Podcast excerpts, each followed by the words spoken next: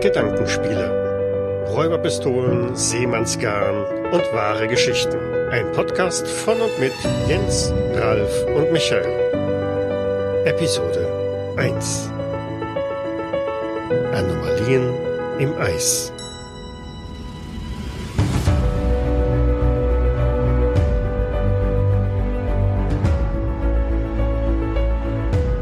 Herzlich willkommen zu unserer ersten Folge Gedankenspiele. Mein Name ist Michael und ich begrüße meine beiden Mitpodcaster Jens. Hallo.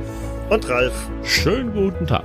So, gleich für die erste Episode von Gedankenspiele habe ich mir ein interessantes Thema ausgesucht, bei dem ich schon in der Vorbereitung dann äh, Blut und Wasser geschwitzt habe, dahingehend, dass ich gedacht habe, oha, äh, können wir da wirklich Geschichten zu finden oder was Spannendes daraus machen? Das ist der Moment wie in der Schule, wenn man ein Aufsatzthema hat und die Hälfte geschrieben hat und merkt, das wird nix. Hm, ja, genau, wie meine Diplomarbeit, die ich dann auch irgendwann nochmal komplett neu angefangen habe zu schreiben, weil, ja. Aber gut, wir versuchen es einfach mal. Und wir werden uns räumlich und zeitlich ein ganz gutes Stück vom Hier und Jetzt fortbewegen. Das ist nicht verkehrt. Nee, das ist immer ganz gut. Wir gehen irgendwo hin, wo uns keiner kennt. Wir gehen auch in eine Zeit, wo noch niemand einen Gedanken an uns verschwendet. Ich glaube, äh, sehr viel weiter weggehen als äh, das, wo wir jetzt sind, können wir auch gar nicht, denn wir werden uns mal in die südlichen Gefilde bewegen, weiter als die Südsee, denn wir gehen mal direkt in die Antarktis oder auf den Kontinent Antarktika und wollen uns da mal ein wenig umsehen. Was sollen wir denn da? Da ist doch nichts. Ich muss erstmal ich muss erstmal meine warmen Sachen holen, weil sonst schimpft meine Frau, dass ich mich erkälte und das ist im ja. Moment nicht gut. Ja, Ralf hat er dir auch erzählt, es geht in den Süden und du hast dich vollkommen falsch ausgestattet. Ja klar, ich sitze hier mit Hawaii-Hemd und allem Probo dran, ja, und jetzt kommt er mir hier mit der Antarktis. Wir arbeiten an unserer Kommunikation. Ja, ich wollte ja eigentlich schon die so, so, so eine blaue Polizei-Rufstation äh, für euch besorgen. Ich dachte, weil die Reise ja sowieso ein bisschen länger geht. Mhm, mhm. Da sind auch Handtücher vorhanden, weil alles, was man braucht, sind ja Handtücher. Im Zweifel ja. Ja, aber was, was willst du uns denn da zeigen? Ja, schauen wir uns doch erstmal die, die Antarktis bzw. Antarktika ein bisschen an. Denn das, was ich euch zeigen möchte, ist unter selbiger ein wenig verborgen oder in selbiger. Deshalb denke ich, ist ganz sinnvoll, wenn wir noch mal ein bisschen auf diesen weißen Kontinent schauen, der für sich genommen schon eine relativ interessante, imposante Geschichte hat. Denn interessanterweise Antarktis, Antarktika, der Kontinent, wie gesagt, umgibt den Südpol unserer geliebten Erde. Und äh, bereits bei Aristoteles war die Vermutung und auch das Wissen da, die Erde ist eine Kugel und es muss da unten einen Kontinent geben. Damals hieß das Ganze noch Terra Australis, weil man dachte, na gut, wir haben hier oben so viel Landmasse, damit die Erde einigermaßen stabil ihre Kreise drehen kann, muss da unten auch noch jede Menge Erde sein oder jede Menge Stein und deshalb gibt's ja einen riesengroßen Kontinent, Terra Australis.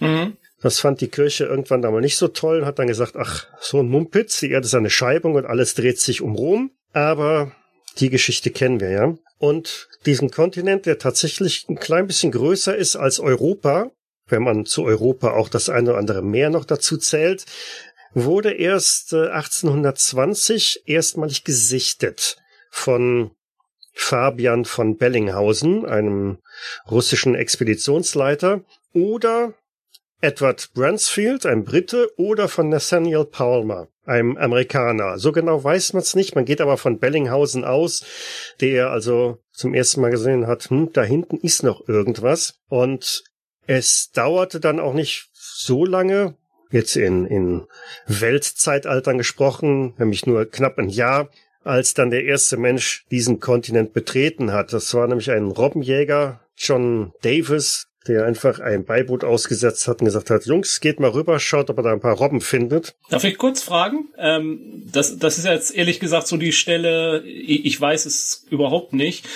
Mit dem ersten Menschen oder so, äh, also die ersten westlichen Menschen, oder gibt es da in der Nähe, äh, gab es menschliche Siedlungen, indigene Völker? Also auf der, in der Antarktis gar nicht, oder? Zumindest ist nichts bekannt. Äh, ja. Wer weiß, wenn wir das ganze Eis mal mit äh, dann Klimawandel abgeschmolzen haben, vielleicht finden ja. wir da noch ein paar Siedlungen. Mhm. Aber mhm. äh, es ist soweit nichts bekannt, ob da von den indigenen Völkern mhm. äh, mal jemand drüber gerudert ist. Weil das macht ja den Kontinent auch nochmal zu was absolut Besonderem, weil äh, überall sonst gab es ja im, nachdem es Menschen sich verteilt haben auf dem Globus, gab es sie ja überall. Nur da halt Richtig. erst 1820 dann, ne? Genau, genau. Ja, ja tatsächlich ähm, hat es auch noch mal eine ganze Weile gedauert, bis zum Ende des Jahrhunderts, bis dann tatsächlich ein bisschen mehr gemacht wurde. Es gab dann den sogenannten sechsten Internationalen Geografischen Kongress. Interessante Sachen gibt's. 1895 und ähm, da haben also dann diverse Geografen sich zusammengetan und auch über den Antarktis diskutiert und dann hieß es, das sei das größte Stück geografischer Erkundung, das noch gemacht werden müsste. Mhm. Weil, ja, man kannte vielleicht hier und da ein paar Landstellen, aber noch nicht wirklich viel von dem, was in, der Antarktis tatsächlich zu finden ist. Und man konnte den Südpol auch schon relativ früh berechnen, also den muss man ja sagen, den, den geografischen Südpol 1831. Aber diesen erreicht, also da tatsächlich mal seinen Fuß drauf gesetzt, ist dann 1911 erst passiert. Wir erinnern uns alle, das weiß ja jedes Schulkind, ne? das war dieses berühmte Rennen von Roald Amundsen und Robert Falcon Scott. Einer der beiden hat den Weg zurück nicht mehr ganz geschafft, aber am 14. Dezember 1911 war also der erste Mensch am Südpol. Danach hat sich da einiges getan, aber äh, ich glaube, die Antarktis ist immer noch äh, relativ dünn besucht oder schwach besucht, zumindest die, die inneren Gegenden, in denen späten 50er Jahren haben sowohl die Amerikaner wie auch die damals ja noch Sowjetrussen jeweils Forschungsstationen da aufgebaut. Die Amerikaner haben ihre Scott Amundsen Station unweit des äh, Südpols aufgebaut und die Russen sind an einer anderen Stelle mit ihrer Vostok Station, beziehungsweise damals war es noch eine gänzlich andere, die hieß nämlich ich bin das Russisch nicht ganz mächtig, aber übersetzt hieß es so Station am Pol der Unzugäng Unzugänglichkeit. Unzulänglichkeit wäre auch schön. Ja, wäre auch. Aber irgendwie passt Unzugänglichkeit besser. Ja, genau.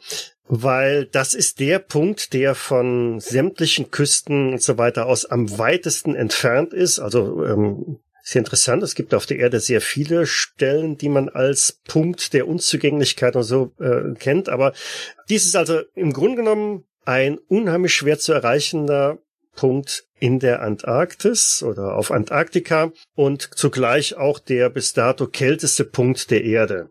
Da sind also Messungen erfolgt, die teilweise bis an minus 90 Grad Celsius gehen, äh, in einer Höhe von, äh, lass mich nicht lügen, ich glaube knapp dreieinhalbtausend Meter über dem Meeresspiegel. Mhm. Ähm, also ein, ein wahrlich ähm, unwirtlicher Ort.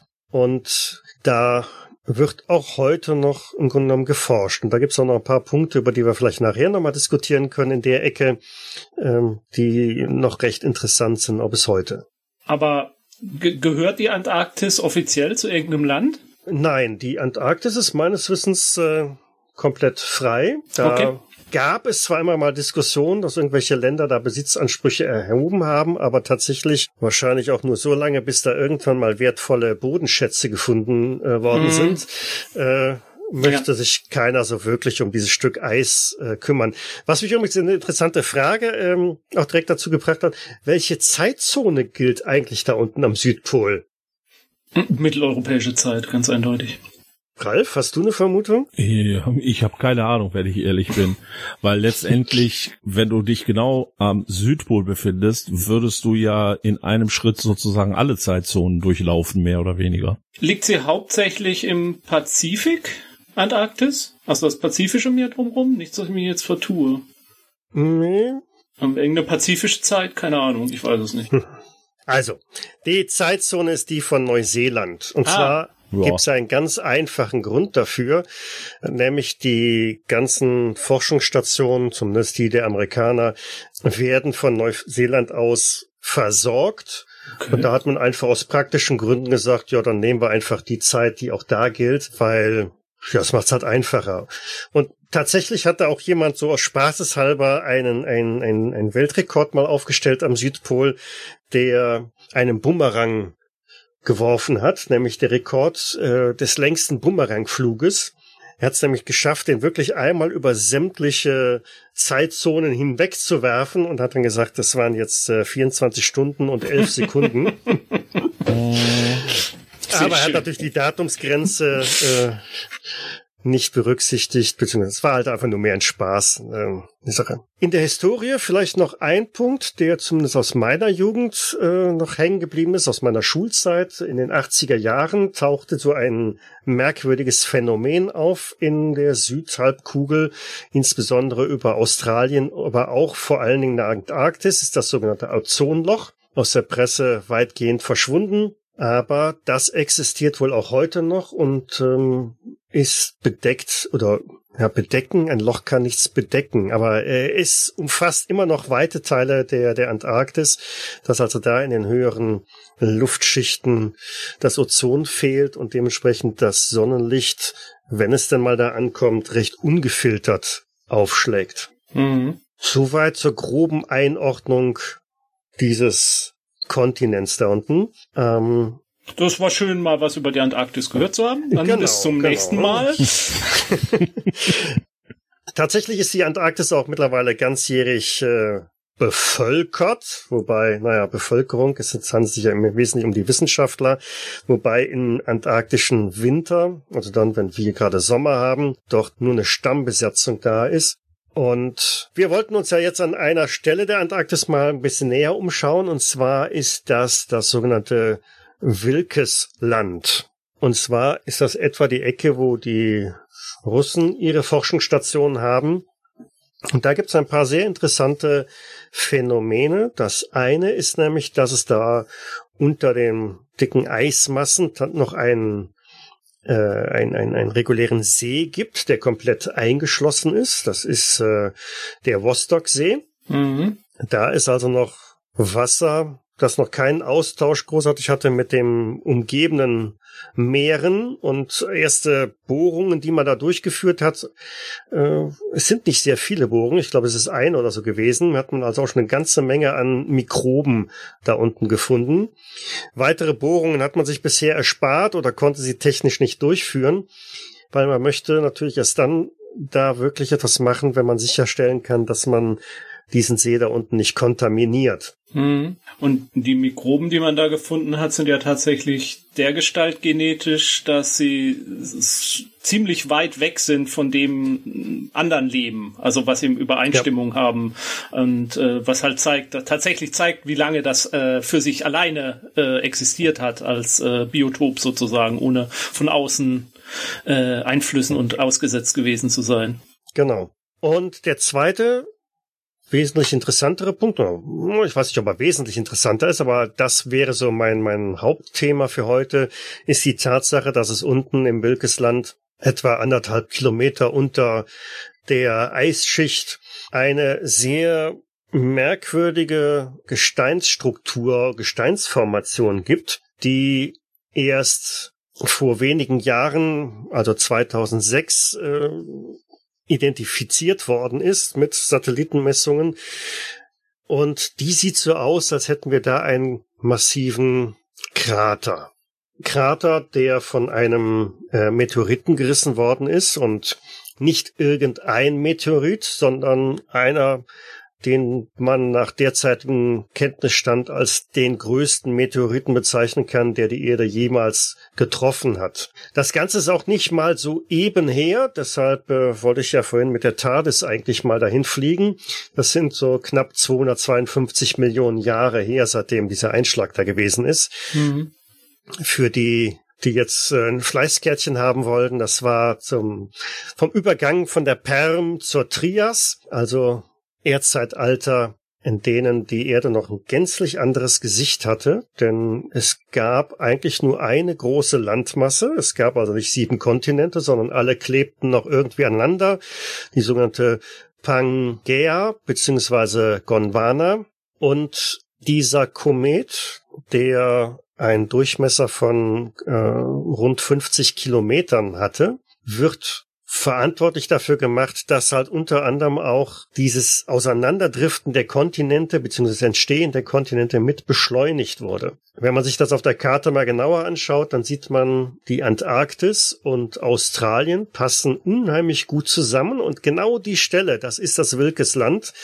Da gibt es so eine Ausbuchtung, in die Australien richtig reinpasst. Mhm. Also dieser Komet hat natürlich nicht Australien weggeschubst, aber die Einschlagsenergie dürfte ausgereicht haben, um das Ganze ein bisschen zu beschleunigen. Also ein Riss war schon vorhanden, aber diese externe zusätzliche Kraft, die da eingewirkt hat, hat das Ganze dann noch einmal so ein bisschen einen Schubs gegeben. Für die Erde war das, äh, also abgesehen davon, dass wir dann jetzt so ein paar Kontinente gekriegt haben, nicht ganz so prickelnd, denn in diesem Übergang von Perm zu Trias sind auch das oder hat das größte Massenaussterben äh, auf der Erde stattgefunden oder in der, Erdgeschichte bisher. Bisher, ähm, ja. ja. Genau. Wir arbeiten ja daran, diesen Rekord einzustellen, aber seinerzeit, also 252 Millionen Jahre vor unserer Zeitrechnung, sind circa 75 Prozent der Landfauna zerstört oder vernichtet worden. Wahnsinn. Und 95 Prozent der marinen Wirbellosen, also äh, ganzen hier Mollusken, Quallen und was weiß ich was. Also da, Trilobiten, äh, glaube ich auch. Die gibt's ja so ja, gar nicht mehr. Die sind ja richtig spannend auszusehen und das ist uns ja auch komplett verloren gegangen. Ne? Genau, genau. Ähm, man hat lange vermutet, oder nein, es gibt einige Wissenschaftler, die behaupten, ja, das liegt eben an jenem Meteoriten, der die Erde getroffen hat.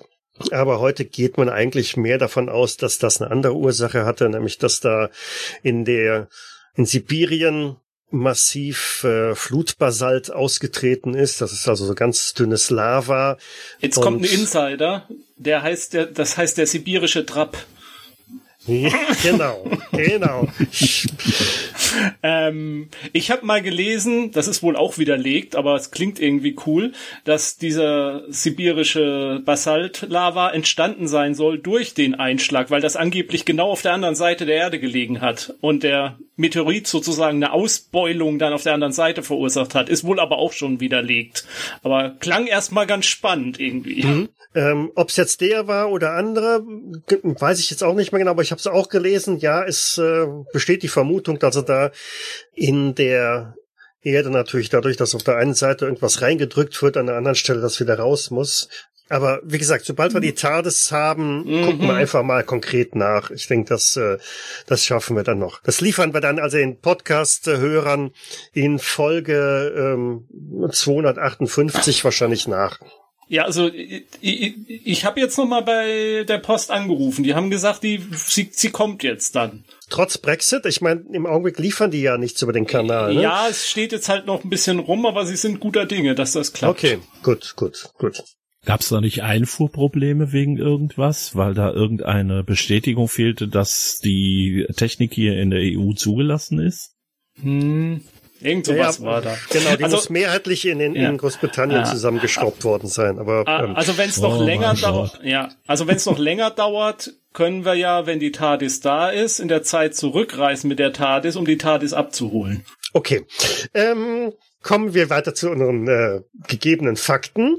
Ich wollte noch so eine kleine äh, Zusatzinfo mitgeben.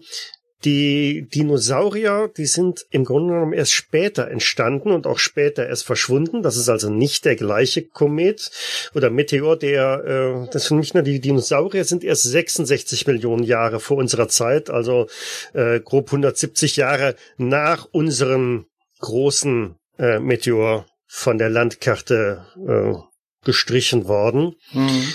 Und dieser Meteorit, äh, der Chicxulub, Ne? Chicxulub-Meteorit, genau. Das musst du ganz schnell aussprechen, damit keiner mitkriegt, ja, ja, wie du das... Chicxulub-Meteorit, so.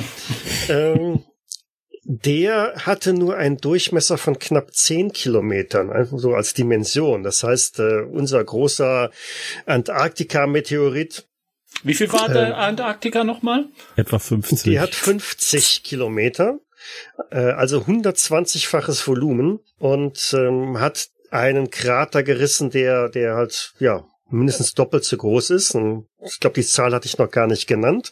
Äh, der Krater, den man halt unterm Eis gefunden hat oder gemessen hat, der beläuft sich auf einen Durchmesser von 500 Kilometern. Wie viele Saarländer sind das? Ja, also ich habe das mal anders gemacht. Ich habe einfach mal äh, Google Maps bemüht und mal so ein paar Linien gezogen und ähm, das ist knapp mehr als ähm, Köln, Berlin oder Köln, München.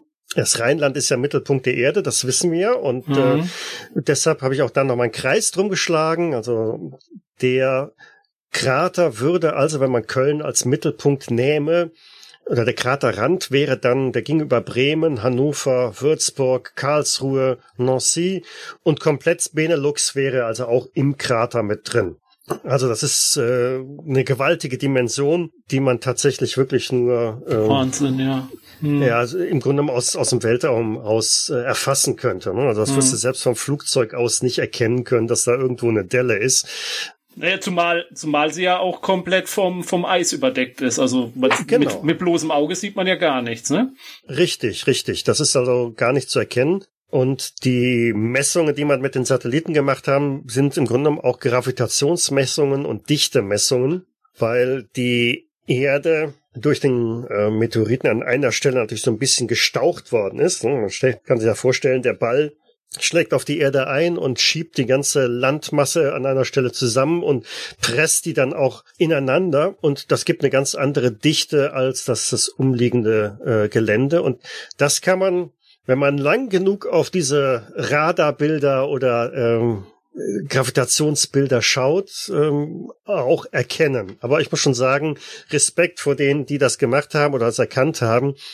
Für mich waren das nur rote und grüne Bildchen, die mhm. eher so an einen äh, Farbblind-Sehtest äh, erinnern. Aber es ist jetzt von, von mehreren Forschungsgruppen schon bestätigt worden. Also das Ding gibt es da tatsächlich. Gibt es irgendwelche Daten darüber, wie tief dieser Krater ist? Äh, gibt es bestimmt. Ich hatte jetzt nur äh, rausgenommen, dass der anderthalb Kilometer unter dem Eis liegt. Ähm, wie tief der jetzt wirklich da äh, in die Landmasse reingedrückt worden ist, muss ich jetzt passen. Das habe ich jetzt nicht davon. Äh, ich fand interessant eine Aussage von dem äh, Ralph von Friese, also der 2006 das erstmalig ähm, mit seinem Team ermittelt hat. Er sagt, also es gibt mindestens 20 Einschlagkrater in dieser Größenordnung oder größerer, die auf dem Mond zu finden sind. Von daher war es nicht überraschend, auch einen solchen gewaltigen Krater bei uns auf der Erde zu finden. Und die Krater, die wir auf dem Mond, die kann man ja mit bloßem Auge von der Erde aus mhm. teilweise sehen, ne? oder mit, zumindest mit einem Fernglas oder einem Teleskop. Da sieht man schon diese kreisrunden ja. Also das Problem mit Kratern, das habe ich jetzt zufällig gerade in einem anderen Podcast gehört, auf der Erde ist halt tatsächlich, die bleiben nicht lang, so lange normalerweise erhalten. Durch Erosion genau. und allem werden die abgetragen. Von daher kann es noch mehr von denen gegeben haben, aber mhm. von denen existiert heutzutage quasi nichts mehr und der wurde halt dadurch auch bewahrt, dass eben das Eisschild drüber lag dann. Genau, genau. Ja, und das Eis ja auch keine, keine Bewegung großartig da macht. Ne? Ja, das doch, aber das so Eis fließt schon drüber die ganze Zeit. Also, äh, aber es. Ja. Ja. Nicht, nicht in der, in der Tiefe, ja, weil wir ja, haben genau, ja auch genau. den, den, den Vostoksee da ja. unten. Also das ist dann schon so in mehreren Ebenen, die sich da bewegen. Also der ist ganz gut aufgehoben, weil ähm, mhm. ich glaube auch der, der Tunguska-Krater ist der noch da so gibt's gar sichtbar? keinen Krater. Das ist nee. gar nichts, ne? Mm, das überhaupt, überhaupt kein Krater. Nee, das ist ja das, falls wir da mal hinkommen bei Tunguska, das Geheimnis, dass da angeblich überhaupt kein Krater ist. Ja. Weil er ja über, noch bevor er eingeschlagen ist, auseinandergebrochen Stimmt. und explodiert Stimmt. ist. Stimmt, ja. genau, das war's. Mhm. Die Explosion hat da alles flachgelegt in einem riesigen Umkreis, aber ja. hat eben tatsächlich äh, zu keiner nennenswerten Kraterbildung geführt. Ja. Mhm. Also was, was ich jetzt, wenn ich das ergänzend da äh, vielleicht noch ganz interessant fand, als ich, als du Michael das Thema vorgeschlagen hast und ich da auch mal ein bisschen zugelesen habe, dass 1959 gab schon eine Expedition äh, der Amerikaner um ähm, die US Victoria Land Traverse. Das sind acht Männer in solchen Snowcats, also das sind diese äh, ja, Schneeraupen, ähm, äh, losgefahren. Und die sind unter anderem auch an diesem Wilkes-Krater vorbeigekommen und haben, Mess da, haben auch Messungen vorgenommen. Die hatten da so vor diesen Sch äh, Schneeraupen so Sonden hängen und haben da so untersucht. Und ein Wissenschaftler hat dann eine Arbeit veröffentlicht 1962, ein Herr Schmidt, keine Ahnung, welcher Angehörigkeit er ist. Und der hatte damals schon vorausgesagt, dass da so ein Krater sein müsste, nach laut der Messung. Und wurde mhm. dann aber auch in der äh, Fachpresse dann von einem anderen Wissenschaftler widerlegt. Und ich habe keine Ahnung, ich habe über diesen Schmidt nichts rausbekommen, äh, ob der das noch erlebt hat, dass er sozusagen bestätigt wurde dann äh, mehrere Jahrzehnte später, dass er doch recht hatte. Ja, okay. das, das, das passt. Ähm ja auch mit den, den intensiven Bemühungen überein, die ja in den 50er, 60er Jahren stattgefunden haben, die Antarktis wissenschaftlich zu erkunden. Wie gesagt, da war ja auch der Aufbau der Forschungsstation. Aber interessant, ja. Ach so, bei dieser da kommen wir fast schon in den anderen Teil der Sendung. Diese Expedition hatte dann angehalten, nachdem sie an zwei unbekannten Bergen ankam und da nicht mehr weiterkamen, wurden sie dann mit dem Flugzeug abgeholt. Sie sind dann nicht weitergegangen, klugerweise, muss man ja dann wie sagen. Wie wir alle wissen, wie wir alle wissen, genau. Ja, aber das passt ganz gut, weil ich bin eigentlich mit meinen fachlichen Punkten, die ich da im Angebot habe, soweit doch durch so dass wir tatsächlich dann jetzt mal nahtlos übergehen können in das Thema, dass äh, H.P. Lovecraft doch recht hatte. ähm, und äh, wir gucken einfach mal, was wir mit diesen Hintergrundinformationen uns ausdenken könnten, was denn eine interessante Rollenspielgeschichte oder Rollenspielhintergrund oder was auch immer werden könnte. Oder hat noch jemand von euch was Fachliches beizutragen? Nö. Kopfschütteln hört man im Podcast nicht. Ja, Nein. nö. Also nichts, nichts Fachliches zuzutragen, aber mein Vorschlag wäre, dass wir die beiden offensichtlichen rosa Elefanten an dieser Stelle mal rauslassen nämlich tatsächlich mhm. die Berge des Wahnsinns, weil das wäre jetzt zu einfach, sich einfach da hinzustellen und zu sagen, Lovecraft hatte doch recht und das ist jetzt die genau. unglaublich innovative Idee. Und äh, die zweite Sache, die man eben außen vor lassen sollte, denke ich mal, ist das Ding aus einer anderen Welt. Mhm. Was es The ja, Thing, genau. genau, The Thing, was es ja in insgesamt drei Versionen gab, wo im Endeffekt ein U-Boot Quatsch. Raumschiff. Wo, im Endeffekt ein UFO über der Antarktis abgestürzt ist und man eben durch Ausgrabungen dann ein Alien hervorruft, das dann den Ausgrabenden gefährlich wird. Ich denke, das hm. wäre jetzt zu einfach. Naja, mhm. und vielleicht die, die dritte äh, Sache, die mir noch einfallen würde, die zu einfach ist, ist natürlich die geheime Nazi äh, Station im Eis, von der sie ihre Flugscheiben, Flugscheiben genau. gestartet haben. Da gibt's auch die ein, zwei Verschwörungsvideos in, bei YouTube, über die ich heute leider gestolpert bin. Ich habe sie mir nicht zu Ende angeguckt. Interessant nur in dem Zusammenhang vielleicht doch noch eine Sache ähm, zum Faktenwissen, weil man nannte dieses Land oder diesen Bereich der Antarktis ja Neuschwabenland äh, oder diesen Begriff hört man immer wieder. Mhm. Der Begriff kam ja tatsächlich von einem Schiff, das Nazi-Deutschland in die Antarktis geschickt hat, um dort Forschungen zu machen. Das war die Schwabenland. Und die Schwabenland hat unter anderem auch Flugzeuge dabei gehabt, die über die Antarktis geflogen sind. Und die haben dann von oben Hakenkreuzflaggen über der Antarktis abgeworfen und gesagt, so, damit ist das jetzt deutscher Staatsboden, damit ist das deutsches Reich. Wir haben die Antarktis in Besitz genommen. Gut, interessiert hat's keinen, aber es werden wahrscheinlich tatsächlich irgendwo in der Antarktis möglicherweise noch ähm, alte Hakenkreuzflaggen herumliegen, die eben von den Flugzeugen der Schwabenland damals fallen gelassen worden sind. Ja, besser da als irgendwo anders. Ja, das ist richtig. Aber das ist auf jeden Fall, das ist auf jeden Fall eine Tatsache. Also das ja. äh, ist tatsächlich so passiert. Ich weiß nicht, was bei den Fakten, äh, vielleicht, Michael, hast du es auch erwähnt, aber ich würde es sonst noch mal ganz kurz rausstellen wollen. Das ist natürlich auch der Unterschied zwischen der Arktis und der Antarktis, dass unter diesem Eisschild der Antarktis tatsächlich Land ist. Also dass Richtig. da Landflächen sind und dass man halt auch nicht drunter durchfahren kann mit dem U-Boot und mhm. ähm, äh, ja, vielleicht das, schon. Vielleicht gibt's ja ein paar ja, Höhlen und so. Da aber, bist ja. du zu einer Plot-Idee schon, ne? genau. Aber richtig, Antarktika ist ein Kontinent. Das heißt, ja. das ist wirklich Land, wohingegen die Antarktis einfach nur eine schwimmende Eismasse ist. Ja. Genau. Es gibt ja sogar ein Gebirge in der Antarktis. Es gibt mhm. also tatsächlich die Berge des ich Wahnsinns. Ja. Allerdings sind die bei weitem nicht so hoch wie von Lovecraft beschrieben, sondern nee. das höchste ist also der, äh, wie hieß er nochmal? Ja, die, die russische Station, die war ja schon auf dreieinhalb Kilometern. Mhm. Also das sind schon, sind nicht unbedingt kleine Hügel. 4000er sind das, oder? Es sind 4000, also es, der höchste ist der Mount Kirkpatrick mit viereinhalbtausend Metern. Hm. Ja, also was ja auch interessant ist, äh, tatsächlich, dass sich ja der ganze Kontinent sozusagen durch das Eis gesetzt hat. Also das lag alles wohl alles viel höher früher. Damit ja auch wahrscheinlich der der ähm, der Krater.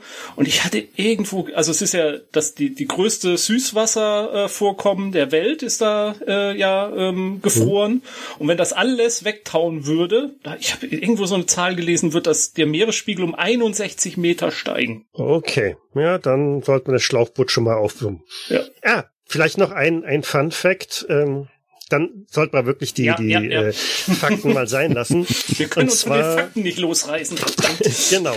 Ähnlich wie natürlich auch in der Arktis lösen sich ab und zu mal größere Eisberge von dem Kontinent oder von der, von der Eisschichte ab und driften durch die Ozeane.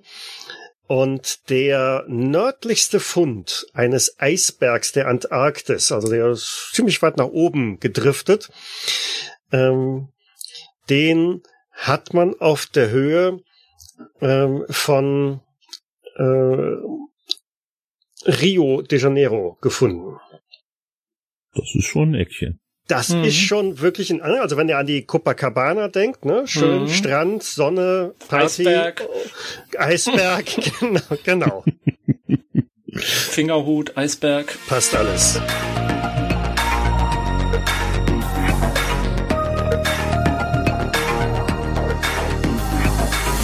Gut, kommen wir einfach mal jetzt zu unseren Gedankenspielen. Mhm. Was können wir mit dem Hintergrund alles machen. Wollen wir da reihum jetzt gehen oder wie machen ich habe viel geredet, fangt ihr einfach mal an, was euch so in den Sinn kommt. Ralf, willst du loslegen? Kann ich machen. Ich habe mich tatsächlich ein bisschen von dem Gedanken Antarktis und ähnlichem gelöst. Vom Gedanken her schoss mir so als erstes durch den Kopf, was wäre, wenn ein solcher Einschlag eben heute passieren würde.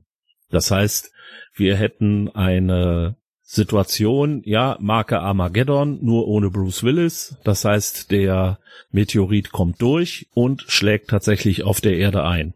Wenn das ein Meteorit in dieser Größe wäre, dann können wir, glaube ich, davon ausgehen, dass von unserer Zivilisation nicht viel übrig bleiben würde. Wir brauchen dann keine Rollenspielstory mehr. Definitiv nicht. Aber ich habe mir überlegt, man könnte aus der aus einem solchen Plot könnte man eben klar die übliche Postapokalypse bauen. Das heißt. Naja, wenn keiner mehr da ist, gibt's auch niemanden mehr im Lendenschurz, ne? Ja, vor allem, ich denke mal, äh, es würde wahrscheinlich auch etwas kalt werden für einen Lendenschurz. Aber ich denke, interessant wäre es auf jeden Fall, wenn wir uns eine Welt vorstellen, in der ein solcher Brocken runtergeknallt ist. Was würde passieren?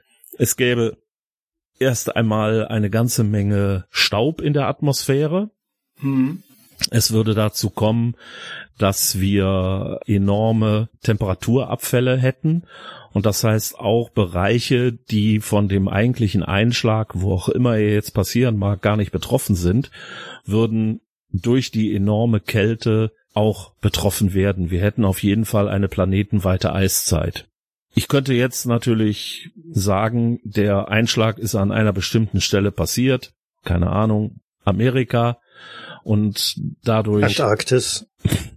Antarktis, meinetwegen. Auf jeden Fall so, dass eben ein anderer oder mehrere andere Kontinente von den direkten Folgen des Einschlages gar nicht so betroffen sind. Das heißt, äh, wir hätten tatsächlich einfach nur die, nur die Eiszeit Und wenn wir uns noch mal zurückerinnern, vor zehn Jahren oder inzwischen fast vor elf Jahren brach der Eyjafjallajökull, jener berühmte unaussprechliche Vulkan auf der auf Island aus und danach erlag auf der gesamten Welt mehr oder weniger der Flugverkehr. Mhm. Und das wäre natürlich in so einem Fall noch, noch viel schlimmer. Das heißt, die Kontinente wären voneinander getrennt und man müsste sich eben mit Sicherheit auch ohne irgendwelche technischen Hilfsmittel weiterhin zurechtfinden. Das war so der erste Gedanke, der mir gekommen ist.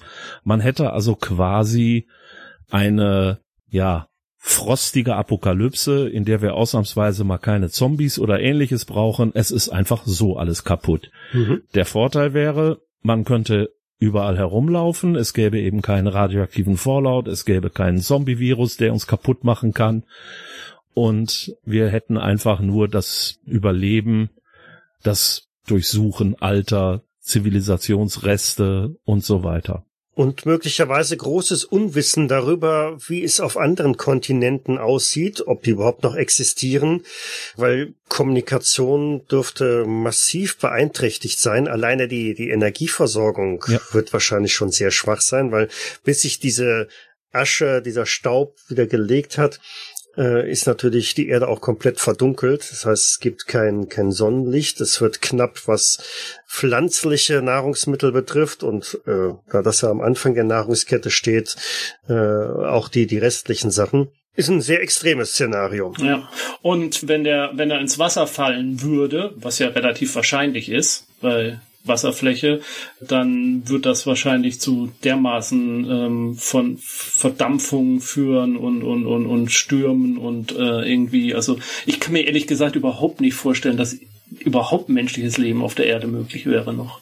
Vielleicht ist das eine Idee, sogar noch einen Schritt weiter zu gehen. Nehmen wir einfach mal an, das ist jetzt nicht auf der Erde passiert, sondern auf einem erdähnlichen Planeten das wäre ein Science-Fiction-Szenario, jetzt ja. nicht ganz so ähm, apokalyptisch, sondern äh, es landet eine ähm, Raumfahrtexpedition ähm, irgendwie auf diesem Planeten und findet einen solchen Eisplaneten vor, wo noch große Meere sind und alles Mögliche. Und da geht's dann um festzustellen, was ist hier passiert. Ne? Hier sind Zivilisationen gewesen. Man findet vielleicht noch Überreste von von äh, Städten oder ähnlichen Sachen, wo einfach dieser gesamte Planet zugrunde gegangen ist durch einen solchen äh, Meteoreinschlag. Tatsächlich geht das so ein bisschen in die Richtung, wie ich mir die Idee weiter überlegt habe, weil, wie Jens schon gesagt hat, es ist sehr schwer vorstellbar, dass irgendetwas auf der Erde überlebt hat. Und wenn, wären es wahrscheinlich nur sehr, sehr wenige Menschen, Tiere, Pflanzen, die das geschafft hätten. Im Bunker.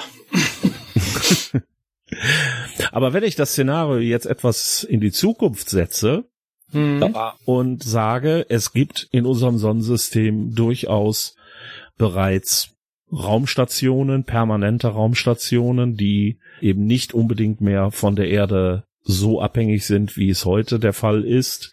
Wir haben vielleicht Stationen auf dem Mond, wir haben vielleicht Siedlungen auf dem Mars oder ähnliches. Es sind einige Raumschiffe also interplanetare Schiffe vielleicht unterwegs. Wir haben also ein, ich sag mal, Middle Future SF-Spiel. Mhm. Und jetzt kommt dieser Meteorit auf der Erde herunter. Die Erde, man versucht zwar noch ihn aufzuhalten, aber es gelingt einfach nicht. Und die Weltraummenschen sind jetzt auf sich selber angewiesen. Das heißt, ja nur noch die auf den Stationen, ja. auf den einzelnen Basen, auf den Planeten oder Monden haben überlebt. Man hätte dabei also jetzt auch ein postapokalyptisches Szenario, das aber eben ein bisschen mehr Science-Fiction-lastig ist und bei dem ich eben auch die Möglichkeit habe zu sagen, wir gehen auch mal zurück auf die Erde, um dort vielleicht Technik oder an bestimmten Stellen gab es vielleicht, wie du schon gesagt hast, vielleicht hat irgendwo ein Bunker überlebt mit Saatgut oder ähnlichen Dingen, die man in der neuen Welt des bewohnten mhm. Sonnensystems gut gebrauchen kann. Mhm. Und irgendwann wird es natürlich auch dazu kommen, dass die Mondbewohner sich mit den Marsbewohnern anlegen oder die Weltraummenschen ja. äh, mit den Venusiern oder was auch immer. Das heißt, wir können auch Konflikte da sehr schön reinbauen. Das Ganze wäre jetzt eher wie eine Art Kampagnenhintergrund, den man äh, schön beginnen könnte, indem man sagt, hier, ihr seid auf einer beliebigen Raumstation, auf einer beliebigen planetaren Basis und von dort aus begebt ihr euch jetzt auf den Weg, Abenteuer zu suchen, beziehungsweise ihr braucht etwas Bestimmtes, um zu überleben, besorgt es. Mhm. Ja, also gerade die Idee mit diesem Saatgut und so dann holen, das finde ich ziemlich cool. Äh, mich zerreißt mhm. innerlich, ehrlich gesagt, gerade ein bisschen, ähm, wie ich das jetzt ausdrücken soll, ohne zu spoilern. Es gibt derzeit eine Science-Fiction-Serie, wo gerade das genau das Szenario ist. Also im Fernsehen auch. Und ja, ich ja, ich, ich, ich kann es nicht sagen, ohne es zu spoilern. Von daher, wer sie kennt, wer sie kennt, weiß, was gemeint ist. Aber es ist quasi fast genau dieses Szenario, nur dass die Einschläge nicht ganz so extrem sind, aber es geht in die Richtung. Wir packen es einfach in die Show Notes. Wer es wissen will, der kann einfach danach gucken. Der findet den Titel dann da genannt. Mhm, mhm. Und wie üblich habe ich wieder was erfunden, was jemand anders auch schon erfunden hat. Haben wir das Nein, es ist, dann kommen, wir, kommen wir zurück zur TARDIS. ich, ich, aber trotzdem, ich finde, ich finde, ich finde das richtig, ich finde das, ich, ich finde es da cool, aber ich finde auch deine Idee in dem extrem cool, wo man halt noch nicht, wo man erstmal diese halt ums Überleben kämpfen, aber halt auch diese, ja, sag ich mal, dieses geopolitische Gleichgewicht im, Son im, Son äh, im Sonnensystem dadurch komplett auseinandergerissen wird. Also hm. so als wäre die USA plötzlich als demokratische Macht nicht mehr vorhanden und wie geht's völlig jetzt der Welt? Also, ja, völlig unvorstellbares Szenario. Aber was wäre dann? Wie würden wir damit umgehen? Finde ich total geil. Ja, also als Arbeitstitel könnte es natürlich dann heißen, äh, die Reise zurück zur Erde, ne? Ja. Hm. Nein, aber das sind ja auch interessante Abenteuergruppen, die man dann machen kann. So Plünderer, aber auch Leute, die Ideale sind, die irgendwelches Wissen retten wollen. Ähm, mhm. der, der, Konflikt dazwischen auch, den es da gibt, wo beide Seiten vielleicht berechtigt sind, weil es ja ums nackte Überleben auch geht. Ja, gegebenenfalls sind ja auch Äonen vergangen. Ne? Das heißt, äh, du, du bist auf deiner Weltraumstation, die irgendwo bei uns im Sonnensystem halt äh, rumkurst und du weißt nicht, was auf der Erde los ist. Du gehst davon aus, da ist einfach alles tot. Und dann stößt du tatsächlich auf einzelne, ja, fast schon indigene Bevölkerungen äh, wieder, ne? die, mhm. die sich da äh, dann doch überlebt haben und eingemauert haben. Und dann treffen auf einmal Wesen aufeinander, die weiter nicht voneinander entfernt sein könnten, zivilisationsmäßig. Ne? Die einen äh, hausen vielleicht noch in in, in, in Höhlen mit äh, Höhlenmalerei wieder zurück in die Steinzeit gebombt mhm. und die anderen kommen mit modernster Technik äh, aus dem Weltraum daher und eigentlich sind es beides Menschen. Und sind aber vielleicht gar nicht so in der Lage, auf einer Planetenoberfläche so richtig aktiv zu sein, weil sie an geringere Schwerkraft gewohnt sind jetzt oder so, mhm. ähm, dass sie zum Beispiel, ob trotz ihrer Technik Nachteile haben. Und wenn man das dann richtig weiter noch spinnt, könnte man tatsächlich nachher eine völlig gemischte Truppe haben mit einem, ich sage jetzt einfach mal Barbaren von der Erde, und äh, einem Mondbewohner, die Mondbewohner traditionell die mit der höchsten Technik, weil sie am nächsten an der Erde dran waren, die Marsianer vielleicht besonders ja konstitutionell gut drauf, weil sie halt äh, so einen halb verwüsteten Planeten haben, die harten Arbeiter aus dem Asteroidengürtel und all das mische ich jetzt zusammen und baue mhm. mir daraus meine Truppe. Mhm. Ja, doch. Die vielleicht historisch gesehen sogar unterschiedliche Zivilisationen oder ähm, Staaten repräsentieren. Ne? Angenommen, dieser Komet, der Meteorit, der saust auf die Erde zu und dann schließen die Amerikaner, wir setzen eine Mission zum Mars aus. Die Russen sagen, aber der Mond ist unserer. Ähm, die Chinesen sagen, gut, fein, wir gehen keine Ahnung wohin. Venus, Venus. Ja, Venus. In der ähm, obersten Atmosphäre ist fast Bedingungen von Luftdruck und Schwerkraft wie auf der Erde. Genau. Äh, und das sind ja dann auch wieder Dimensionen, Entfernungen, die jetzt auch nicht mal eben so ein, ein, äh, eine Reise hin und zurück erlauben, so dass also auch da nach einigen hundert Jahren die Zivilisationen weit auseinander sind und dann hast du genau den Punkt, ja, dann hast du wirklich, wie Ralf schon sagt, Marsmenschen und äh, Mondbewohner, äh, die von sich aus schon anders ticken. Und dann stoßen sie auf diese Urzeitmenschen, mhm. die auf der Erde halt dann noch verblieben sind. Ja, du kannst zumindest sag ich mal, drei, vier, fünf untersch ganz unterschiedliche Kulturen, die als äh, mhm. Haben, die dann aufeinander prallen und fast wie wie Fantasy-Rassen so unterschiedlich sein können. Ja. So. Soweit meine Idee. Mhm. Jetzt Jens. Ja, äh, ich muss ehrlich zugeben, mir ist, mir, mir ist gar nicht so viel äh, richtig Gutes dazu eingefallen. Also mein erster Gedanke war tatsächlich, ob man das nicht in einem Fantasy-Kampagne einbauen könnte. Ob man nicht eine Fantasy Reise auf einen arktischen Kontinent, also mit Fantasy-Charakter in einen arktischen Kontinent. Ähm, das gibt's natürlich in D&D äh, mit äh, Icewind Dales oder so, dieses Gebiet, aber diese Vorstellung, tatsächlich in einer Fantasy mit einem Segelschiff an so einem ähm, Kontinent anzugelangen und äh, zu schauen, was gibt es dort, gibt es dort äh, Artefakte aus vergangenen Zeiten?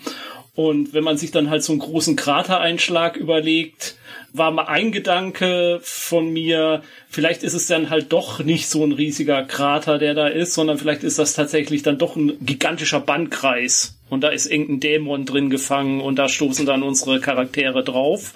Das war so mein allererster Gedanke, aber so richtig überzeugt hat's mich nicht.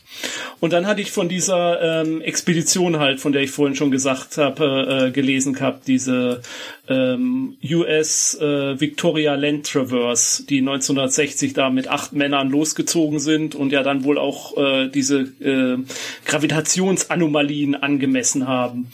Und aus irgendeinem Grund dachte ich, wo es Gravitationsanomalien gibt, da muss es auch Zeitanomalien geben. Das ist. Das hat Einstein ja schon vorher gesagt. Genau, ja. das ist Gravitation ist Zeit mal Unendlichkeit oder so. Ich glaube, das war so die, die dritte mhm. spezielle Relativitätstheorie. Ähm, Laut Jens. Laut Jens, genau. Wer mehr davon wissen will, kann mein Newsletter abonnieren. Und und dieses ringförmige, da war ich immer noch hängen geblieben. Und äh, meine ganz vage äh, Abenteueridee wäre tatsächlich, dass da so eine Gruppe von tatsächlich so in den 60er Jahren halt auch, wo die Technik noch nicht so da ist, wo man kein äh, Satellitentelefon hat und so, auf, auf so eine Anomalie da stößt, bemerkt, dass da seltsame Dinge vor sich gehen, Sachen auftauchen, die da eigentlich nicht hingehören. Und äh, mein Clou oder der Hintergrund, den ich überlegt hatte, wäre eigentlich, dass da dieser ganze Krater weil man ihn ja noch nicht gesehen hat. Man weiß da nur, da ist was ringförmiges und das sieht aus wie ein Krater. Vieles spricht dafür aus unserer Sicht der Wissenschaft, die wir haben. Das ist wohl ein Krater. Was soll sonst sowas verursacht haben? Nee, tatsächlich ist das von einer Zivilisation, die in vielen Millionen Jahren existieren wird, so eine Art Teilchenbeschleuniger. Da ist aber ein Experiment schief gegangen und der bewegt sich sozusagen jetzt rückwärts durch die Zeit. Und das verursacht diese Gravitationsanomalien und das versucht, das verursacht dann aber auch Zeitanomalien. Und was dann genau passiert, wie die da reingeraten in diesen Ring und wo sie dann landen und mit was sie dann umzugehen haben. Aber das wäre so meine Story-Idee, die ich daraus mir vorstellen könnte, was man machen könnte. Also so eine Art Portal. Ne? Eine Art Portal, aber halt ganz bewusst, das ist was, was aus der Zukunft kommt und auf die Vergangenheit zurückwirkt. Mhm. Das wäre natürlich ein Einstiegstor tatsächlich zu unheimlich vielen äh, Settings, die man halt dann auch mitpacken kann, ne? Genau. Vor allem, wenn es eine Zeitreise ist, dann kann man vielleicht tatsächlich zurückkatapultiert werden äh, in, in äh, 266 Millionen Jahren zurück. Nee, 235 waren es. Mhm. Aber es ist ja nicht äh, 252. So, so viel Genauigkeit muss man haben. Ähm, das macht auch wirklich jetzt einen enormen Unterschied für die Story, glaube ich. ja, natürlich. Ja, das, das hast du nicht schon wieder vor oder nach dem Einschlag, ja? Den es ja dann nicht gab. Genau. Äh, aber theoretisch könnte man ja tatsächlich genau in, in, in jeder beliebigen Zeitpunkt dieser Zeitspanne da reingeraten halt. Ne? Genau. Ähm, und äh, landet dann tatsächlich wieder bei den Dinosauriern, die ja schließlich nach diesem Einschlag da auf der Erde rumlustwandelt sind. Ja, oder irgendwelche Szenarien, in denen das natürlich dann droht, die ganze äh, Zeitlinie zu zerstören, so dass vielleicht nie zu Menschen kommen wird und, ähm, mhm. und, und solche Geschichten. Ja. Vielleicht ist das Portal auch instabil und öffnet sich immer in verschiedene Zeiten und bringt dadurch eben immer wieder neue Sachen hervor, die jetzt in irgendeiner Form äh, auf die Jetztzeit einwirken. Das heißt, wir hm. reisen nicht in die Zeit, sondern es kommt etwas in unsere Zeit. Hm. Du reist nie zweimal durch das gleiche Portal, meinst du? Nee. Hm, wäre auch eine Möglichkeit, ja. ja. Oder eben auch tatsächlich der Fall, ähm, sie reisen, sie gehen in das Portal, aber sie können nicht mehr zurück. Und sie sind mhm. jetzt irgendwo mhm. äh, in irgendeiner beliebigen Vergangenheit sind sie, sitzen sie jetzt fest. Und da gibt's ja Dutzende von Romanserien, äh, wo dann, keine Ahnung, Leute aus der Jetztzeit äh, zurückgeschleudert werden in, keine Ahnung, die Zeit der Renaissance oder äh, mhm. die Entdeckung Amerikas oder was auch immer.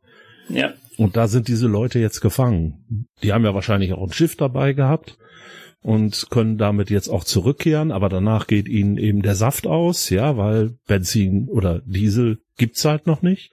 Mhm. Und sie stecken jetzt im Jahr 1485 in Südamerika fest. Und sie wissen genau, in sieben Jahren kommen diese portugiesischen und spanischen Deppen und machen den ganzen Kontinent kirre. Mhm. Was tun sie? Mhm. Könnte man auch was draus bauen. Mhm. mhm.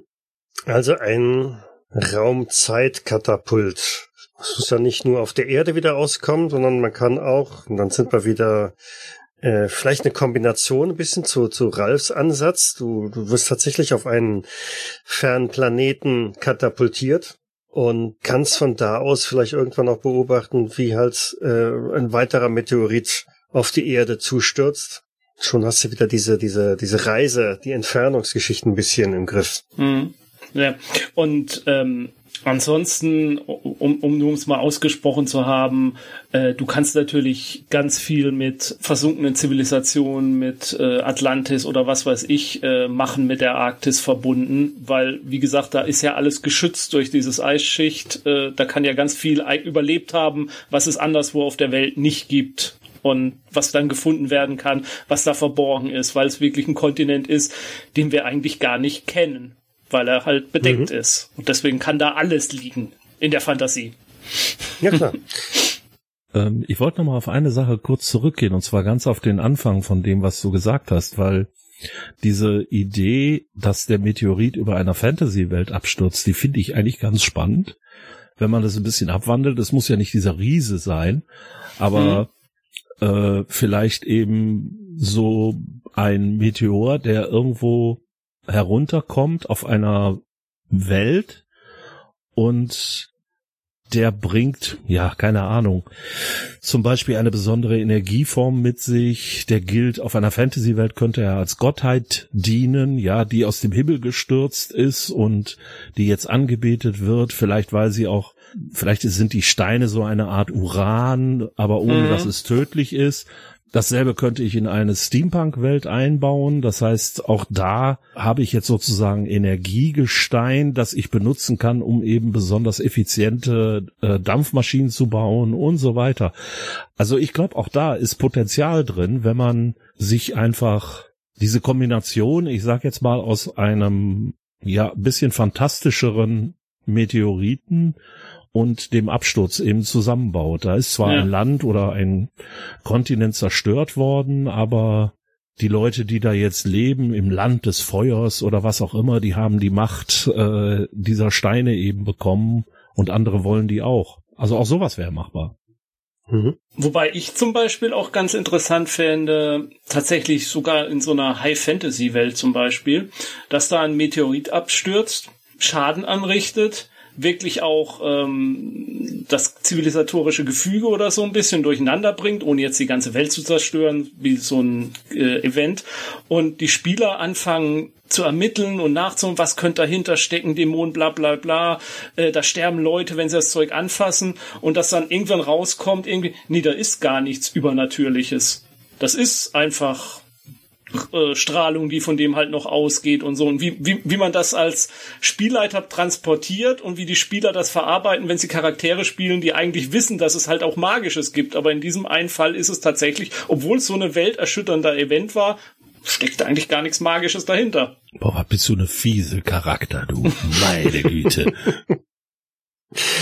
Also ich verfolge einen etwas äh, bodenständigeren Ansatz. Bodenständig dahingehend, dass ich jetzt ähm, ein bisschen in die Zeit zurückreise. Das könnte tatsächlich so in die viktorianische Zeit, es könnte aber auch in den Zwanzigern oder halt auch so bis in die Gegenwart reingehen. Und mh, hm, meine Idee ist mehr, äh, eine, eine Art Reiseabenteuer zu machen, wo ein Trupp von Expeditionswütigen aufbricht, um die Antarktis zu erforschen oder halt eben genau diesen Meteoriten zu finden, weil sich halt herausgestellt hat, in diesem Meteoriten ist tatsächlich irgendein ein, ein Stoff drin, ein Rohstoff, der ist aus purem Gold oder was weiß ich was. Und ähm, da schmeiße ich dann eine ganze Reihe von Sachen rein, nämlich äh, zum Beispiel dieses Wettrennen, das es zwischen äh, Amundsen und Scott gegeben hat. Ich hatte jetzt just ein, ein Tim und Struppi Roman, äh, Roman äh, Tim und Struppi Comic gelesen, der der geheimnisvolle Stern, ähm, in dem auch ein ein Meteorit, Achtung Spoiler, auf die Erde fällt und die sich dann ein ein Wettrennen geben, um als erster dort zu sein was ähm, unheimlich viele kleine Elemente mit sich bringen könnte. Ne? Also, also das eine ist wirklich die, die, die Vorbereitung. Ähm, es sind zwei verschiedene Gruppen, die gegeneinander antreten, die sich gegebenenfalls auch versuchen, gegenseitig zu sabotieren oder mit Falschmeldungen ähm, da aufzuhalten und dann die extremen Situationen, Gegebenheiten auf dem Kontinent selber, also Temperaturen, du, du hast das falsche Material dabei, du stößt auf Gegebenheiten, mit denen du halt nicht gerechnet hast bis hin zu dem Punkt, dass möglicherweise dieser Meteorit auch äh, Sachen eröffnet hat oder mitgebracht hat, jetzt ohne, ne? also wie gesagt, wollten ja nicht unbedingt ähm, zu sehr Lovecraft-Tester werden, aber wir sprachen ja vorhin von den äh, Seen unter der, der dicken Eisschicht, die möglicherweise da aufgebrochen sind. Und schon begegnet man äh, Lebensformen, die schon eigentlich als längst ausgestorben galten. Megalodon. Entschuldigung. Ich, ich tue es nie wieder. Vor allem Statham ist noch nicht geboren. Ja, das ist ein Problem. Ja. Ja. Vielleicht wird's ein Sharknado. ja, oder der sechsköpfige Hai, ja. Ja, genau. Six-Headed Shark Attack und so weiter. Ja. Ähm, naja, wie auch immer. Also so, so ein Abenteuer kann man sehr mhm. schön in, in ähm, ja auch Settings äh, des vergangenen Jahrhunderts platzieren oder der beiden vergangenen Jahrhunderte. Also ich glaube, es wäre überhaupt kein Ding, das auch in die äh, 1890er Jahre mit reinzupacken, weil so wirklich noch Segelschiffe das Thema äh, sind auf dem Meer. Ja.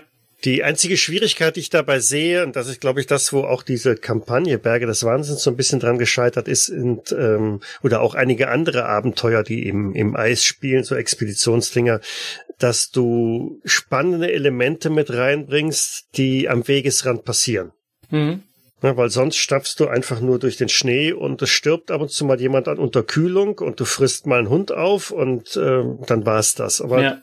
Äh, vielleicht um es dann vielleicht so ein bisschen in deine Idee mit ähm, alternative alternative History-Sache so reinzubringen. Vielleicht könnte man sich irgendein Szenario vorstellen, in dem ähm, eine ganze Flotte oder halt mehrere Leute, äh, größere Bevölkerung abgetrieben wird und in der Antarktis landet und äh, die dann sich erstmal da so eine Siedlung aufbauen müssen unter diesen Bedingungen und äh, sozusagen, dass die Antarktis äh, ein bisschen früher besiedelt wird ähm, oder auch eigentlich erst besiedelt wird schon in, in einem Szenario, was im 18., 19. Jahrhundert spielt und dass man dann als Spieler vielleicht einen Ticken später sogar ansetzt, wenn es da schon so so Ansiedlungen gibt, die sich ein bisschen durcheinander. Man müsste wahrscheinlich irgendein pseudowissenschaftliches Element reinbringen, dass die, dass die da Energie haben in irgendeiner Form, dass sie da überleben können. Aber dann finde ich, könnte man da da, dann könnte man da auch ein bisschen mehr Antagonisten noch reinbringen, die da auch so sind. Ja, Energie wäre ja kein Problem, wenn man so mal an Island denkt. Ne? Also wir platzieren einen, einen, einen Vulkan mhm. noch okay, da ja. unten hin und schon hast du eine Wärmequelle, eine stetige. Ja. Ähm, und äh, frühe Besiedler, ja gut, wir hatten ja von gesprochen, vielleicht sind die Maya doch mal rüber geschippert. Ja und haben halt irgendwas vorgefunden, das sie auch da zum Bleiben ja. bewogen hat. Aber vielleicht so, so eine Art, ja, so eine Art Wildwest-Szenario, aber in der Antarktis. Mhm. Oder man könnte eben auch äh, sowas ähnliches wie das Rennen zum Pol, was wir ja Anfang des 20. Jahrhunderts erlebt haben, tatsächlich 20 Jahre vorher oder irgendwie sowas machen, aus welchem Grund auch immer ähm, auch dann könnten Leute aus Europa, Südamerika, Nordamerika, was auch immer, die könnten von dort aus ähm, von ihrer Heimat aus losfahren, um eben den entsprechenden den Sieg, den, äh, also den ersten, die erste Begehung des Südpols, aus welchem Grund auch immer das jetzt notwendig wäre. Da müsste man sich ja, das überlegen. Ich weiß nicht, irgendwie ja. die napoleonischen Kriege sind irgendwie anders verlaufen oder ähm, noch ein bisschen früher mit der mit der Pest oder die, so, dass das wütet noch viel mehr in Europa und die Leute flüchten irgendwo hin, wo es vielleicht sicherer ist. Irgendwie, man müsste halt irgendeinen Anreiz geben, dass viele diese Beschwernis auf sich nehmen in so einem mhm in so einer Welt zu leben. Aber wenn man die Motivation hinbekommt, und ich, ja, ich glaube, die kriegt man vielfältig hin, dann könnte man da tatsächlich was anderes machen und ja, diese Neben, Ereignisse, die halt aus mehr bestehen, als ähm, ich, äh, ich krach in irgendeine Eisspalte ein oder der, mhm. der Hund bricht sich einen Fuß oder so, um mehr, mehr Drama reinzubringen. Mehr Drama, Baby. Die, die Motivation hast du garantiert, ne? Ja. weil es sind ja neun, 90 Jahre, weil wie gesagt, äh, 1820 ist ähm, Antarktika das erste Mal gesichtet worden. Mhm. Und bis dann der Pol betreten worden ist, sind 90 Jahre vergangen. In dieser Zeit hat man eigentlich keine großartigen Expeditionen gemacht, außer einmal um die Antarktis herumzuschippern mhm. äh, und grob zu kartografieren. Hier und da ist man mal an Land gegangen, aber hat im Wesentlichen festgestellt, das ist saukalt hier. Gehen wir mal schnell wieder nach Hause oder so. Und es gibt sicherlich genügend Gründe, weshalb irgendein ja, ja ein Staat überhaupt sagt, äh, so, und das holen wir jetzt mal ja. für uns, weil da gibt's garantiert Gold ja. äh, in, in Hülle und Fülle. Es reicht ja nur das Gerücht. Ja. ja, und spätestens der Meteor. Man hat den ja. vielleicht irgendwie entdeckt. Ich komme jetzt mal zu meinem Lieblingsthema, ne, Luftschiffe, weil alles ist besser mit Luftschiffen. Jetzt aber ohne Quatsch. Vielleicht ist irgendwie tatsächlich ein Luftschiff mal, hat den Überflug über die Antarktis gewagt, um sie besser zu kartografieren und hat dabei vielleicht entdeckt, da ist irgendwas komisch. Irgendwas ist da unten in dem Eis drin. Und jetzt mhm toben die Gerüchte auf einmal äh, los und es heißt, oh mein Gott, es ist Gold. Nein, es ist ja. in Wahrheit äh, Eternium. Es ist was weiß ich was. Ja, und Österreich-Ungarn hat da jetzt eine Expedition hingeschickt und das können wir als großes zaristisches Russland nicht auf uns sitzen lassen. Wir schicken selbstverständlich auch eine Expedition und und das britische Empire ist überall dort vertreten, wo ja. die anderen Großmächte auch vertreten sind, denn wir sind die wahre Weltmacht. Und und, und diese Rebellen da aus den äh, äh, Vereinigten Staaten, die wollen natürlich auch was haben und ja. Hm? Vielleicht, vielleicht, vielleicht da Fun Fact für Ralf. Ähm, das erste, die erste Luftbildaufnahme äh, der Antarktis ist tatsächlich, okay, nicht aus dem Zeppelin, aber aus einem Fesselballon heraus ähm, aufgenommen worden. 1902 von einer deutschen Südpolarexpedition. Okay. Also ich bin jetzt nicht mehr ganz sicher, äh, wo ist die Italia und die Norge? Wo sind die lang geflogen? War das Arktis das oder war, Antarktis? Äh, das war Ar Arktis. Ja, aber die haben es ja, die haben es auch versucht. Also die, äh, das sind also zwei Luftschiffe, die eben unter dem Kommando von äh, Roald Amundsen hat, glaube ich, die Norge äh, geflogen, wenn ich das noch richtig hm. im Kopf habe.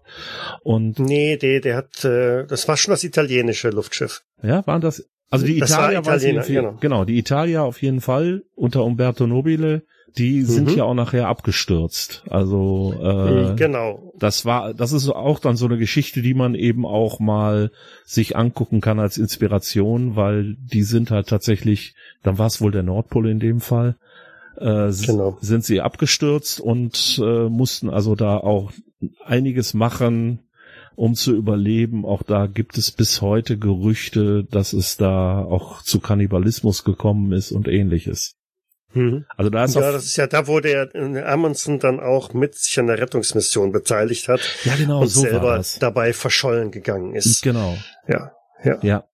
Also da ist auf jeden Fall, ich sag mal, da ist Stoff drin. Einfach, wenn man sich mal anguckt, was in der Realität ist und das jetzt einfach, ich sag jetzt mal, ein bisschen verändert, ja, einen kleinen MacGuffin einbaut, der eben im Endeffekt dafür sorgt, dass man eben jetzt unbedingt 20 oder 30 Jahre früher zum Südpol muss oder zu diesem Meteoriten, da ist, glaube ich, eine ganze Menge an äh, Plot möglich. Mhm. Mhm.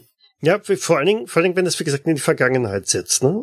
Ich meine, heutige Zeit, wir lassen uns mit großen Forschungsschiffen an irgendeiner Eisscholle festfrieren, stellen ein paar Eisbärenwachen auf. Ja, Eisbären gibt's im, im, in der Antarktis nicht. Pinguinwachen. Ähm, Pinguinwache. Pinguinwachen. Oh mein genau. Gott, das sind die Killer-Pinguine. er kommt direkt auf mich zu. Ah! nee, also wenn, wenn das Material nicht so einfach ist, ne, wenn also viel, viel bodenständiger ist, dann, dann, dann hast du schon eine ganz andere Herausforderung mit drin. Ja, es gab ja auch die äh, Expedition der Terra und der Erebus. Das mhm. war allerdings auch im äh, in der Arktis. Norden. Ja. Mhm. Ähm, die sich da nämlich auch reingewagt haben äh, in eine Passage, die eben im Winter zufriert und sich da haben auch einfrieren lassen. Und also solche Sachen kann man natürlich äh, sich immer mal angucken und äh, daraus dann eben auch, ähm, ich sag jetzt einfach mal Inspiration ziehen, hm. wenn man sowas in dieser Art machen möchte. Hm.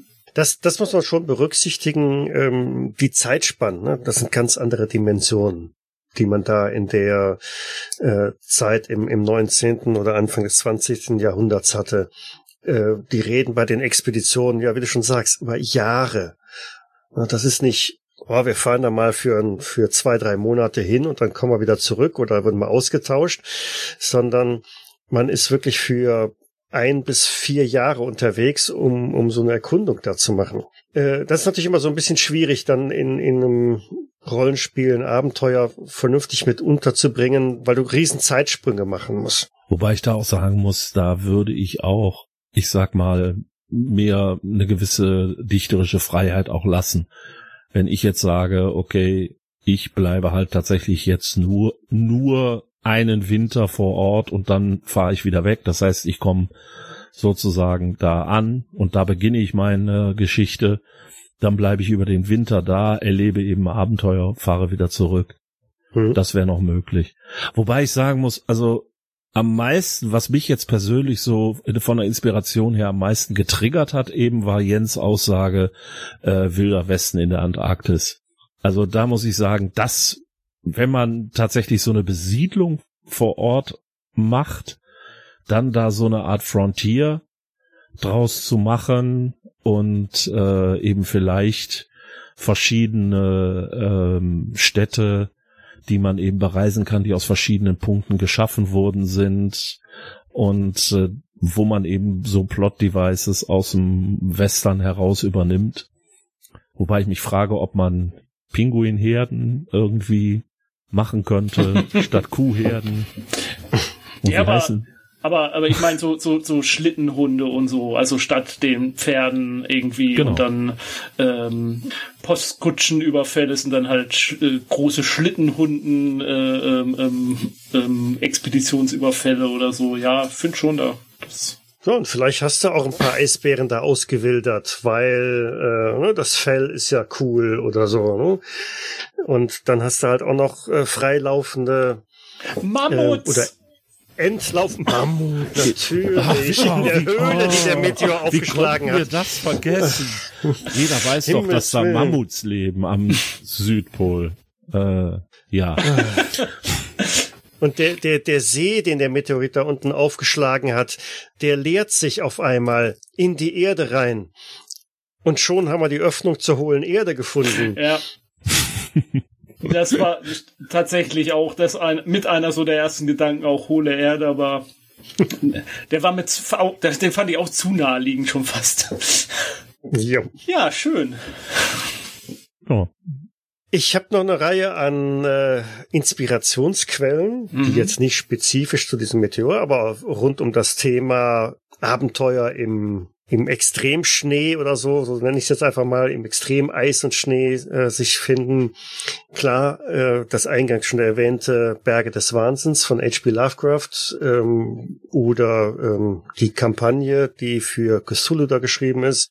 Letztere ist etwas zäh an einigen äh, Stellen, aber befasst sich natürlich genau mit dem Thema. Dann haben wir natürlich The Thing, was äh, dann etwas Ja, es, es ist nicht so ganz das gleiche Thema, geht aber in eine ähnliche Richtung, ne? ohne jetzt zu sehr oder oder wir müssen jetzt hier allgemeine von Spoiler äh, Alert setzen. Wir sprechen jetzt hier Themen an, was man inspirieren kann. Von daher bei bei The Thing wird man auf Außerirdische stoßen, die tiefgekühlt im Eis liegen hm. mit ihrem UFO. Dann Ralf hatte Armageddon, genau, den den Film, also das Thema ein Meteorit rast auf die Erde zu und wir versuchen das irgendwie zu verhindern. Das haben wir jetzt so gar nicht äh, groß noch mitgenommen, die, die, die Verhinderungsstrategie. In dem Zusammenhang sollte man auf jeden Fall auch nochmal Deep Impact nennen, der ja. ja ungefähr zeitgleich entstanden ist mit dem gleichen Thema. Genau, nur dass Bruce Willis es nicht geschafft hat. Ja, der war ja nicht dabei. Ich sag ja, der kann nicht genau, immer ne? überall also, sein. Ne? Ja, es ist genau. Entweder den oder den Meteoriten, aber beide geht nicht. ja. Dann ein Film, den wollte ich mir jetzt nochmal antun. Das habe ich vorher leider nicht mehr geschafft. Äh, Whiteout. Den habe ich vor ein paar Jahren schon mal gesehen. Das ist ein Action-Krimi-Thriller basierend auf, auf einer Comic-Geschichte, wo also eine, ich weiß nicht, FBI-Agentin oder wie auch immer, ähm, in der Antarktis äh, ein, ein, ein Mordfall aufklären muss, äh, geht übel her und ähm, zeigt also wirklich so ein bisschen, wie die Situation da unten im Winter hm. aussieht. Ich habe das Comic mal gelesen, aber frag mich bitte nicht mehr, was die war da. Ja, dann, genau, Ralf sprach ja vorhin Amundsen und hier die, die ähm, Zeppeline. Ist ein alter, ein Klassiker. Äh, das Rote Zelt, glaube ich, heißt das gibt's noch auf DVD für wenig Geld zu haben. Ähm, beschreibt so ein bisschen, wie diese Rettungsaktion gelaufen ist und äh, wie man vermutet, dass die letzten Stunden von Roald Amundsen da verlaufen sind. Dann als äh, Computer- oder Brettspiel, ein bisschen mehr in Richtung Apokalypse, haben wir Frostpunk, das nämlich genau den Spieler oder die Spielerin veranlasst, eine Zivilisation durch das ewige Eis überleben zu lassen, nachdem irgendwas passiert ist. Ich glaube, es war auch da ein Meteoriteneinschlag oder so. Auf alle Fälle, die ganze Erde ist nur noch eine Eislandschaft, eine Eiswüste. Äh, und man hat nur noch so ein bisschen Steampunk-mäßige Möglichkeiten. Dann ein Abenteuer, das ich selber auch schon ein paar Mal geleitet habe. Jens, du hast es auch schon, Ralf, du auch, ne? Ihr mhm. beide habt das schon gespielt. Ähm, Weißer Tod. Mhm spielt in den 80er Jahren und geht ein bisschen Richtung äh, das Ding, ne? Ja, also hat auf jeden Fall seine Inspiration recht offensichtlich von ja. da bezogen. Wenn man bis dahin kommt und sich nicht vorher schon mit den äh, Russen äh, überworfen hat. Äh.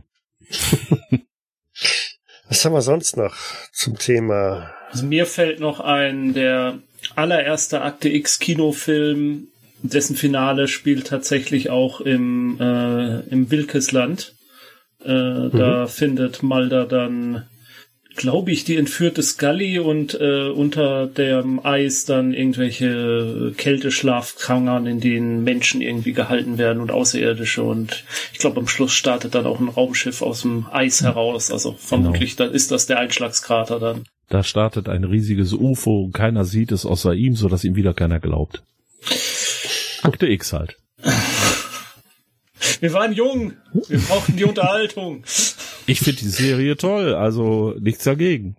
Ja, sie hat einen, das Ende hat einen üblen Nachgeschmack bei mir hinterlassen. Was ich noch erwähnen würde, wäre The Day After Tomorrow. Einer von, ein Film von ja. Roland Emmerich. Ähm, das, was für einige jetzt schon ist, aber der eigentlich sehr nett mal eine Welt im Eis darstellt. Also optisch sehr reizvoll auf jeden Fall und äh, es sind auch ein paar ganz gute Ideen drin, die man gut Leichen flattern kann. Ja, er hat das ja dann auch, glaube ich, im, im Zeitraffer alles zu Eis werden lassen. Ne? Ja, ja, das ging dann sehr schnell. Ich meine, da lehne ich mir jetzt aber zu weit raus, fast äh, die ähm, Novelle A Colder War von Charles Stross. Das ist auch so ein bisschen Kusuluid. Der hat ja auch die ähm, Romane zu ähm, ähm, Laundry Files und so geschrieben. Ich meine, die Novelle spielt auch in der teilweise in der Antarktis. Da geht's dann auch um irgendwelche Stationen unter dem Eis oder so. Aber da kann ja auch mhm. sein, dass ich ein bisschen daneben liege. Es gibt nämlich auch noch äh, die Welt von Eis und Dampf von Judith und Christian Vogt. Das spielt zwar nicht in der Antarktis, aber es ist eine schöne Eiszeitwelt, die darin geschildert wird, wo nämlich durch die Eiszeit, die irgendwann im Mittelalter ausgebrochen ist, Europa quasi vom Rest abgekapselt wird und es gibt da drin Eisstädte und ähnliches. Also wer es ein bisschen fantastischer möchte oder vielleicht so eine Art Steampunk-Welt da auch mal draus bauen möchte, der kann sich das auf jeden Fall mal angucken.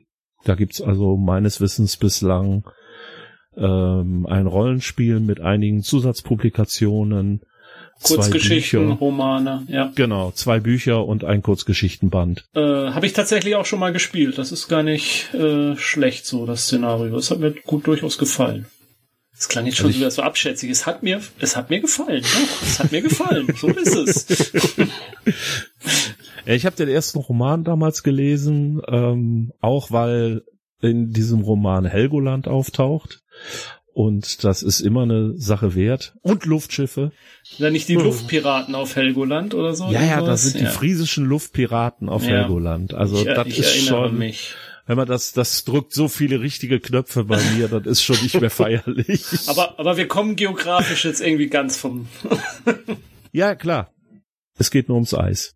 Ja, wir könnten jetzt noch ein Eis essen gehen. Das ist so eine Idee. Oh, aber nicht gemeinsam? Nee. Nein, ist ja Corona. Wir dürfen nicht. Genau. Also einer von uns dürfte mit einem anderen, aber ja, der dritte müsste alleine essen. Das ist dann auch doof. Ja, das stimmt. Ja, das, das geht. Ja, nee, dann, dann essen wir alleine. Nice. Mhm. Okay, dann lassen wir jetzt unsere Zuhörer alleine, während wir unser Eis schlecken. Und sie mögen ihre eigenen Gedankenspiele machen.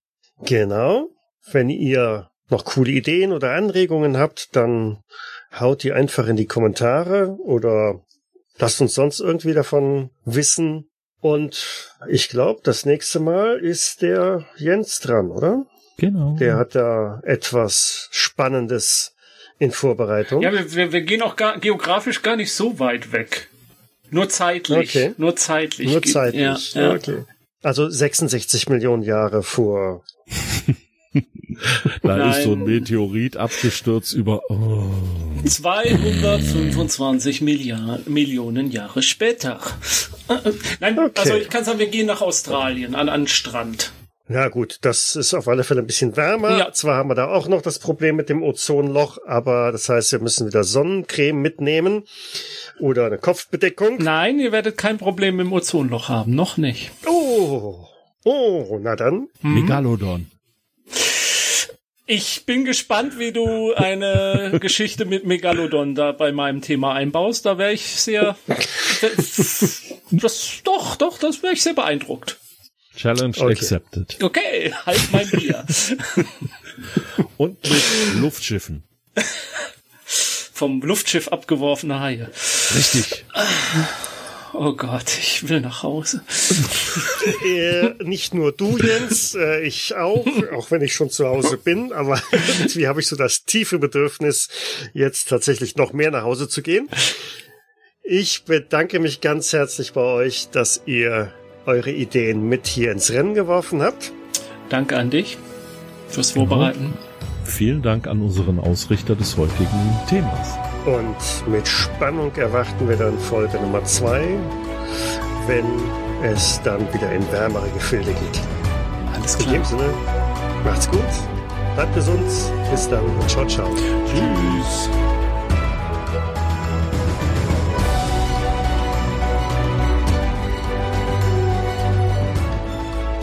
Also man hat sich äh, der Einfachheit halber auf die Zeitzone von ja, sehr schön. Ähm, ich, ich, tipp, ich, doch, ich hab's dir doch notiert. Ich tippe nochmal, doch, Australien könnte es sein. Das ist doch gar nicht so weit weg, oder? Äh, ja, in der Richtung, genau. So. Das war, jetzt, das war jetzt auf jeden Fall sehr schön. Man hat sich auf. Ja, genau. So, so, so steht es gerade auch in meinen Notizen. Zeitzone. Ich habe es ich hab's nachgelesen. Ist auch eine nette Geschichte, warum. Ähm, aber ähm, Ralf erwartet darauf, dass wir abstimmen. Wir sollen jetzt bestimmen, welche Zeit es ist. Äh, ich bin für Greenwich-Zeit. Ja, das war ja klar. Also, die Zeitzone ist die von Neuseeland. Ah,